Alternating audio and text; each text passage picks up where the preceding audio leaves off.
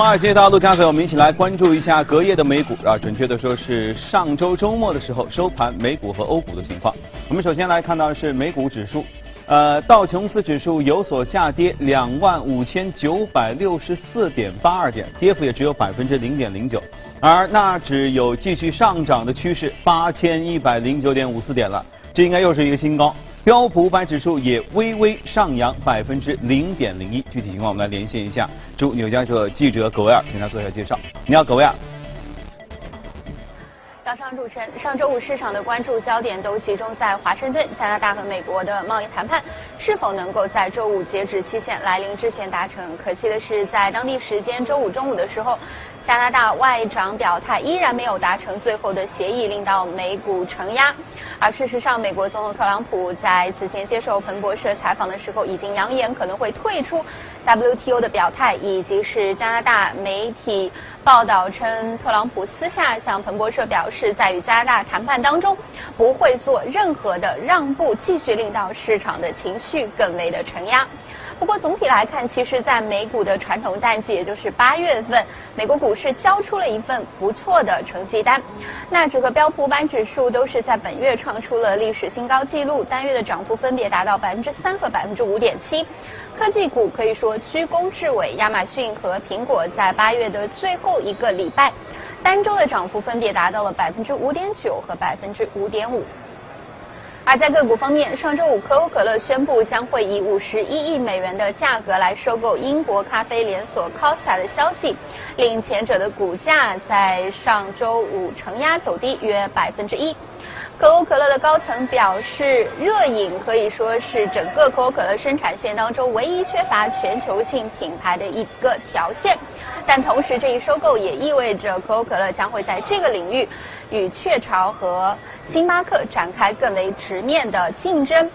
再进一步的联系到，在不久之前，另一家软饮巨头百事刚刚宣布以三十二亿美元的价格来收购以色列的家用苏打水机制造商 Soda Stream。可以看到，全球最大的两家瓶装软饮巨头都是在进行更多的。多元化投资布局，主持人。好，谢谢卓亚啊！没想到我们熟悉的咖啡品牌可能会纷纷的回归啊，归到美国公司的旗下。但是反过来一想也想得通啊，红颜色的可口可乐和红颜色的 Costa，他们终于要在一起了。接着来看一下欧股的情况，欧洲股市和美股相比就似乎弱了一些啊，普遍下跌，而且跌幅都超过百分之一。呃，其中法国 CAC 指数下跌最多，百分之一点三零的跌幅。具体情况我们来连线一下欧洲记者薛娇，请他做一下介绍。你好，薛娇。好的，主持人，上周五受到欧美贸易摩擦再次升级的影响，欧股普遍的低开低走。截至收盘，欧洲斯托克六百指数下跌了百分之零点八三，报三八二点幺五。该指数八月份累计下跌超过百分之二，成为今年三月份以来最差的月度表现。此外，受到七月份零售销售数据不及预期的影响，德国 DAX 指数盘中一度下跌了约百分之一点二。上周五，美国总统特朗普对于欧盟提议取消征收包括汽车在内的所有工业产品关税表示并不满意，这导致了欧盟方面也立即做出了强硬的回应，称如果美国决定征收。收汽车关税，欧盟也会有相应的举措。受此影响，德国大众汽车周五股价收跌百分之一点七二，宝马公司下跌百分之一点四一。欧洲斯托克六百汽车股指数的整体跌幅也达到了百分之一点五。与此同时，可口可乐对于 Costa 的收购消息，令 Costa 的母公司惠特布莱德周五在伦敦的股价一度上涨接近百分之二十，领涨欧股。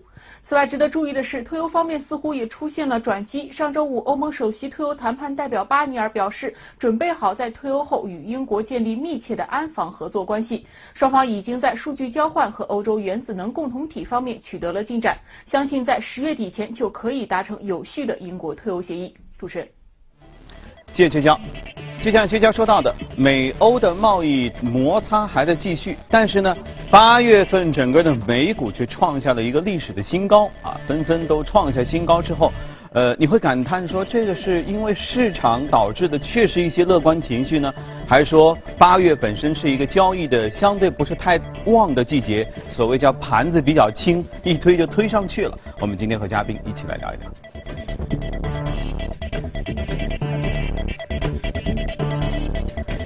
好，今天来到节目中的是秦毅。你好，秦毅，早上好。热点都特别多哈，我们来说一说美股的事儿。啊，呃，美股八月创下新高啊，道琼斯指数啊、纳指啊都纷纷创下新高。其实八月份不是风平浪静，你看土耳其一个事情把整个欧洲都搞得焦头烂额，对，啊，跌了很多天。然后包括其他阿根廷，其实也都有事儿，也就是说。呃，负面事件都不断，但为什么在一个交易本身并不旺盛的八月份，美股却创下新高呢？难道那些事儿都是利好于美股的吗？对，因为新兴市场的话产生了这个危机之后，导致了一个资金的话回流到一个美国，是吧？那加上的话，美国它自身的一个基本面非常好啊。那么我们看到这个科技股，其实科技股在。月初的时候，八月初的时候，我们预估的话，整个科技股应该是有个回调的。嗯。啊，因为之前像 Facebook，包括像那 Net Netflix 啊，之前有一就财报季报财报季预期，它都出现了一定的一个下跌，是吧？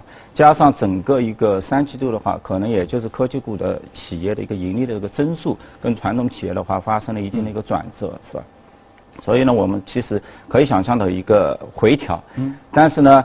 市场永远是出乎意料，是吧？我们看到整个八月份的话，其实是科技股一个大涨，是吧？那整个你看那个纳斯达克，啊，纳斯达克指数的话两千六百家，那整个一个指数在八月份的话是上涨了百分之五点七，啊，标普五百的话我们看到是上涨了百分之三，它是遥遥领先那个标普五百的是吧？嗯。那么在这个两千多家里面，居然有百分之三十九，就是九百多家公司。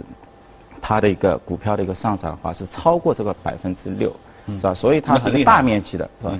包括像标普五百，标普五百是涨了百分之三，但是呢，整个里面的话接近是一百九十五家公司，它的涨幅也是超过百百分之三，说明呢，整体从这两个指数看的话，就是美股的一个上涨，它不是像刚年初的时候集中在头部几个放几个大公司，出现了群涨的一个效应。就不是一花独放，是百花盛开啊！百花盛，百花盛开的一个，但可能也是代表了一个市场的话，慢慢的接入到一个市场的一个顶部的一个状态，是吧？啊，百花盛开是这样，表明这个市场快要到顶了。呃，我觉得就是所有的都在涨了嘛，就是是吧？但是呢，我们可以从另外一个，就是说，现在你能够看到上场的，首先都是一些明星公司，是吧？大的，刚刚电台也说了，像那个微软，是吧？包括像 Apple 苹果是吧？因为像苹果的话，整个一个八月份它既然上涨了百分之二十，嗯，啊，什么情况？它这没什么新闻，就是因为九月份马上要开新品发布会吗？对，加上它一些企业的回购，包括微软是吧？微软是下上涨了百分之七，但我觉得像微软，包括像苹果，包括思科百分之十三是吧？包括英伟达也百分之十五，就是老牌的一些明星股都涨涨出来的。就是说微软跟苹果的话，那么可能就是说。还是他们也是搭了一些传统的一些边，就是说，这些企业他们大规模把企业的一个 cash 现金回归到这个美国，是吧？包括像微软的话，你九月十八号，它很快就是在在两周以后，它可能要企业公布一个，就是说它一个股息季度的股息的一个发发放。如果它出现一个创纪录的话，那我相信微软会带带领整个一个科技股的话再创一个新高，因为你现在其实看。整个一个企业，美国一个企业的一个短期债市场，它是在萎缩了。嗯为什么啊？这这情况，原来科技股它把大量的现金都滞留在海外。嗯那么你要发放一些股票回购啊，或者一些季度的一些股息的一个发放，你都要借钱。那么你到短期的市市场去借，差不多一个市场一个季度的话是借两百五十亿美金。但现在它是一个净卖出。对。不。所以不差钱，不差钱，投行也急啊，因为投行的话，一年光这个几千亿美金，这个短期票据介绍，嗯，借给这些科技巨头，他也能够收到承销费。现在呢，他都跟你说 no，对吧？对。包括苹果的话，现在账上已经有一千三百亿美金，是全部搬搬至回国，是吧？所以整个今年的话，上半年已经有三千亿美金的现金从海外已经流入到美国，预计到年底的话有七千亿，是吧？所以对整体的一个美股的话，它造成了一个。比较好的一个就是氛围，是吧？所以，即便是像全球的美国和全球各个经济体的贸易摩擦，也许影响一些传统的制造业啊、金融啊等等，对科技股的影响本身就是比较小，是不是？但我觉得呢，科技股应该是在后面，因为这些科技股它大量的也都是一个 multinational，就是一个跨国企业。对。基本上美美资呢，你看，除了 Facebook 好像是呃 Amazon 比重可能三十五稍微低一点，其他的话都在四十五到五十。嗯嗯。当然，它可能是在欧盟啊这些国家是吧？亚洲啊也包括也有中国，其实它比重还是比较大的，所以对它那个影响，其实我们应该还是从后面来看。嗯。当然，我们回过头去看，除了科技股的话，它一些传统的一些板块，你像那个呃沃尔玛特也好，Lowe's 啊，包括联合健康啊这些，就是传统的一些股票，你看它整体的一个八月份的涨幅也非常好，基本上都。都在六到八个点，包括 Costco、好事多啊这些连锁的超市，是吧？像 CVS 的话，这些药品连锁的话，那几乎就是涨了百分之十六，是吧？所以这是一个，我觉得是一个全方位的一个，就是一个上涨，是吧？然后再来，我们来看一看它有没有一个高，是吧？就是现在。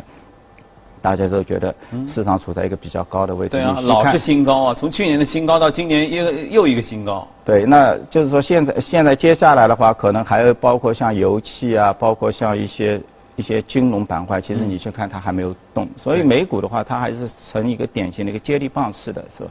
就第一波上涨的时候，在那个科技股在下回调的时候，油气板块接接力上，油气板块平稳，就油价有一点回调的时候。老牌的这些科技股再度创新高，像微软啊这些是吧？再度发力，所以它是一个阶阶梯式的，对啊，两条腿走路。对，然后我们来看这个科技股 QQQ 是吧？就是所有全世界都盯着，就是你投科技板块，嗯，你就觉得 QQQ 为什么这个纳斯达克幺零零这个跟踪的指数，它市值要达到九万亿美金，那么跟这个标普五百的话。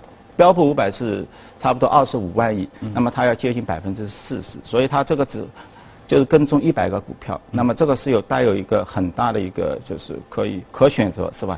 那么照这个的话。我们看到整体的话，在八月份的话，它上涨也要接近百分之二十，是吧？是一个很不错的。你去看它的一个行业的话，那基本上也是我们国家目前都在推的，物联网啊，百分之三十的一个权重，包括软件百分之十五，包括计算机十四，包括半导体，再包括生物制药。所以它的一些涨的一些板块，也基本上就区分在。这个里面，那跟我们其实今年 A 股的这个科技股里面的一些强势的话，其实也嗯非常的接近啊。但是呢，我们才去看它的企业的一些估值，因为科技股毕竟是贵了。你像幺零零的话，如果按照一八年的话，目前来算的话，还要企业要接近二十一到二十二倍资金啊，还是一个比较高的。那么到一九年的话，那你可能还是要降，也不过是要在十九倍啊。其实。这个当然我们可以看到它其他的这个就是对应的这个对应的这些股股呃它的一个毛利率是吧？就它整个一百家公司整体的毛利率的话，科技公司还是要占到百分之四十五，非常赚钱，嗯啊。然后它的企业的一个销售这个利润率的话，平均也要达到百分之十二，对吧？最后你去看它的一个 ROE，就是所有的故事一切你都看净资产收益率，它有十九，这也是为什么说整个一个就是说科技板块，它的 P 它会要比传统，因为你去看标普，标普的话现在大概是在十八点五倍，确实数据好。对，标普的十八点五倍，它对应了它的一个销售的一个整体的毛利，因为标普是三十几、三十五到三十六之间，它的一个销售净利润率的话百分之九。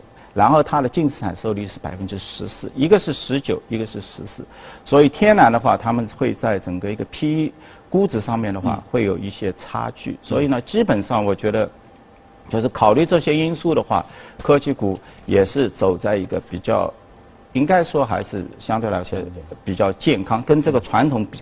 比啊，就是一个是十八倍，一个是二十一倍，嗯，那么它它们还是有相当的一个可比性啊，嗯，就是，也就是说，科技股其实您觉得在健康目前这样一个状态之下，说不定还有继续上涨的可能性。对，因为他们的一个盈利盈利是从企业而言的话，百分之十五到百分之十六，就是明年二零一九年啊，然后你去对应的具体的这些巨型的一个企业的话，其实它的这些。模式也好，各方面就是业绩的一个增长，利润一个增长，可见度还是相对来说非常高的，就是说。那我们再说说汇率的事儿啊，因为科技股你也说这个国际化程度其实特别高，对，所以汇率的变化，也许在平常的账面上不发生一些关系的话，但是总要到结算的时候，对他们其实还是有影响的。那最近其实汇率，你看这个土耳其货币其实没有企稳，对吧？对上周又有下跌，阿根廷呢更是基本上就一直处于下跌的通道当中，而且越跌越厉害。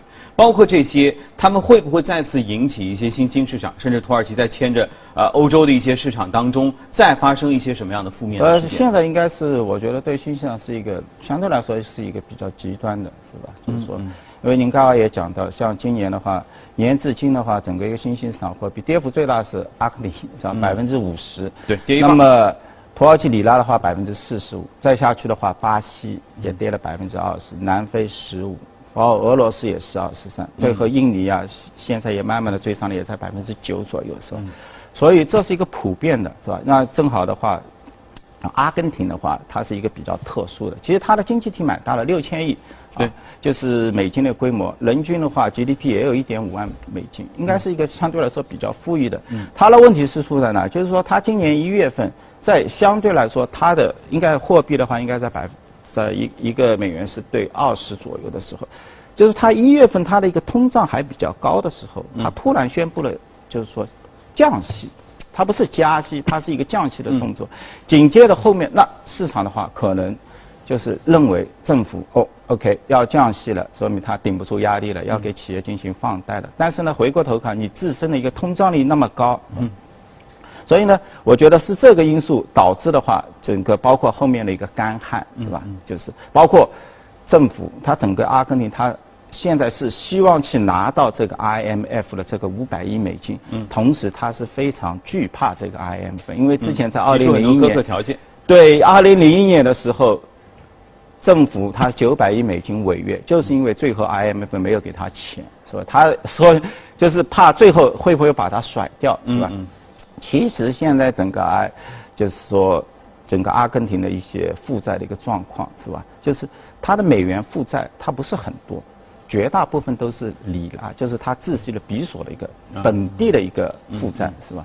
所以我觉得像这个事件的话，应该是可以，包括像那个土耳其就是说他们拒绝就是外汇管制，是啊，完全放开，那么你有可能的话出现一些汇率的一些大幅的波动，是吧？当然，我觉得现在的话应该是到了它极端的例子了，因为市场的利率它已经把整个一个利息的话加到百分之六十，从四十五一口气再提到六十，应该是到头了。对，为为什么包括我们现在也要就去收这个市场的流动性？因为你大量的流动性在市面上的时候，容易形成一些冲击。所以政府它现在到了六十的话，基本上把市面上的钱全部收走了。嗯，全呃百我提供你百分之六十的利率，那你的钱肯定要存进来嘛。它基本上全部收走了，所以应该是也是一个最坏的一个结果。包括我们今天啊，应该看到土耳其马上要宣布它的一个通胀的一个数据。嗯，包括晚间晚一点的时候，它阿根廷也要宣布自己新的这个货币政策啊，所以。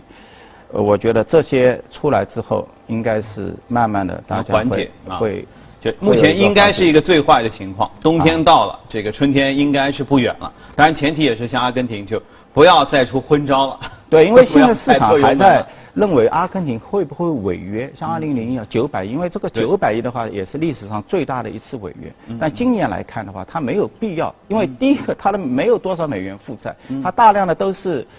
本币的一个负债，本币的负债的话，它已经提到百分之六十的利息了，基本上所有的钱应该收回来了，所以我觉得它不应该会有案。那么在这个时候的话，它三十几的话，应该是，呃，在三十八到三十九，现在是这个位置的话，应该是也是提供了一定的一个收益比，是吧？OK，稳定就好。好啊，我们谈完了宏观呢，我们接着来看一下今天一起来关注的美股。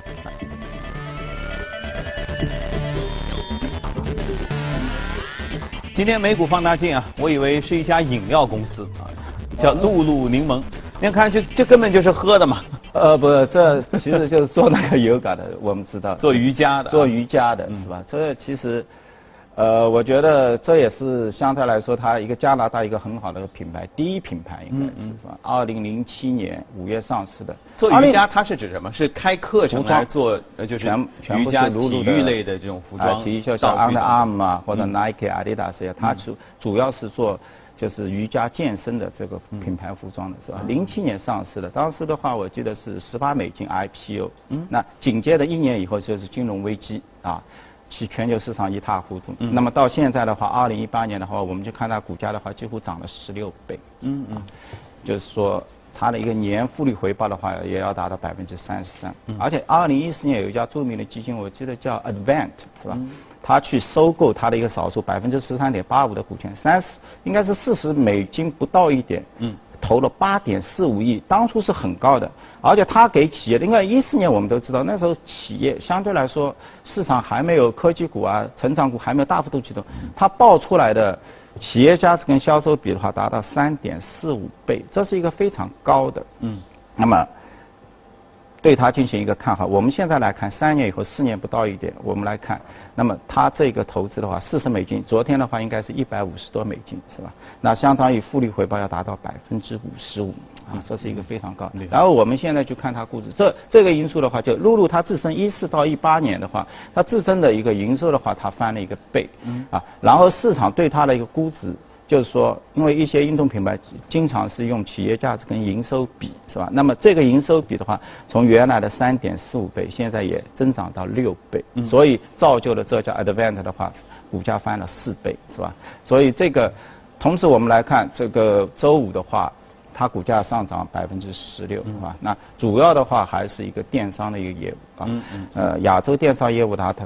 增长了接近百分之五十五，啊，而中国的话更加的高的下的百分之两百。所以这个品牌我们在国内其实网站都可以，现在通过天猫啊这些，包括实体店啊，你都可以都。但我个人感觉，你说瑜伽类的服装，瑜伽本身应该相对来说还比较小众嘛，不知道在国外是不是特别流行？但应该也不会。那么像这样一个服装，它的消耗量大吗？它需要春夏秋冬经常去买吗？那它整个的这个这个盈利？如何来获得？全球美国、英国的话，这个还是需求量蛮大的。因为像企业的话，你看它 IPO 一零年的话，大概在嗯一四年大概在十七亿美金啊，二零一一年的话大概在七亿美金，所以它每一年增长基本都在百分之二十五到百分之三十。那现在的，因为它整体的一个规模比较大了，它比如说今年我们来看它。业绩预估的话，大概是在三十二亿美金左右。那么随后到一九一八年的话，基本上每年还能百分之八到百分之七左右。我突然就想起，我当时如果我们有一个品牌，就是盯着中国大妈这种广场舞这一个人群的话，其实仿照对，就是中国的健美裤啊。他鲁鲁他就是做了一条健美裤啊。为什么不能给我们这些，就是中国这个这个大妈也也？人群是吧？因为他们也很庞大，至少是千万级的这个对消费人群啊，嗯所以应该也是大家可以去思考一下。当然，我们可以看到它整体就是说露露啊，就是说营收的话，二季度非常好，百分之二十四。刚刚也说的主要是电商业务，但最关键，它一二年到一六年，我们去看它的股价不动，就几乎就是趴在那里，就是五六十美金，趴四年啊，趴了四年，但是企业。还是有增长，每一年还有百分之十几。嗯，那么我相信这个 CEO 肯定也很痛苦。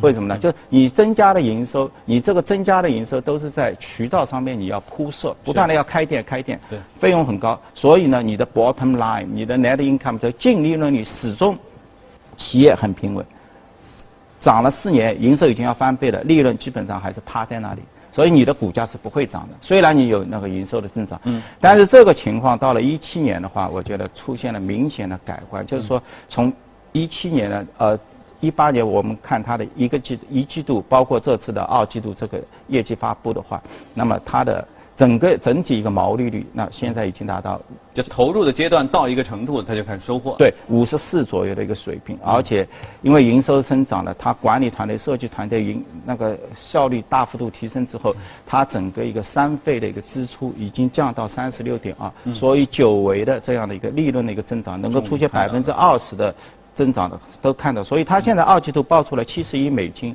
那远远超过市场的预期，市场预期只有四十九美分，那你就是高了百分之四十五，是吧？是吧？而且有一个现象，我记记得我我们中国投资以后也去看，就是这些大型的这些公司啊，你去看它，就说今年它六个季度，其实财财报播报之后，第二天它的股价几几乎都是上涨的，所以你在它我统计的，就算在今年一月份开始。在它出财报前一天，你买进它的股票，嗯，第二天你就抛出，一日游。好，那么到现一日游，你来看这样的一个策略的话，三次就是你买三次，那么你今年的回报已经达到百分之四十三。那当然它的股价，它的股价是百分之七十，中间可能还有一点涨幅，就是你挑在它财报之前一天你买进，嗯嗯。啊，所以呢，当然它中间就是说一六年底的话，有一次就是说它的大家市场预期很好，嗯，那么出来一个财报不达预期的话，它有一次是股价是一应该是应该也是去年的时候，它下跌最多是达到百分之二十二，嗯哼嗯，啊，也是比较高的。但整体的话，像露露这一个品牌的话，我们看到就大家都需要，然后呢，电商业务的话，包括就是增长速度很快，同时久违大家看到这个企业开始出现了盈利的，不光是营收的增长，然后是带来一个利润的增长。这其实对于我们大量的中资企业的话，都是面临，就是我们的增长很好，拼多多对？这个营收都是二十三倍啊，包括其他的一些呃映客啊，这些都是非常好。但我们回过头来看，进进入到一定的一个增长之后，你平平在平就是平停在那里，你的利润率能不能就是出现同比的一个快速的一个上升？因为只有利润上涨了，你的股价最后才会涨。因为大家都知道，营收到一定规模，你肯定是放缓的，就是百分之五到六，百分之五到六，你的营收能不能有百分之十？啊，不断去挖这个钱。所以要厚积而薄发，要先做好布局，然后才能享受到成果。其实这就是一个很好的例子。嗯哎，听完这个，我也得去看一看有没有男士的瑜伽有了已经，现在男士服装很好，而且到了秋季的话，我们知道，因为之前的它都是薄的，现在开始做外套，也有厚的了。呃厚的衣服。那这个的话，营收单价各方面还会有进一步的一个提升。不过我还没有开始练瑜伽，我把啊这个这应该是加拿大的。第一篇，我觉得加拿大会出一些好公司，包括以前的那个黑莓，是吧？这个嗯都是 BlackBerry 都是明星的，它这一家瑜伽也是没有出现在其他，就是在加拿大。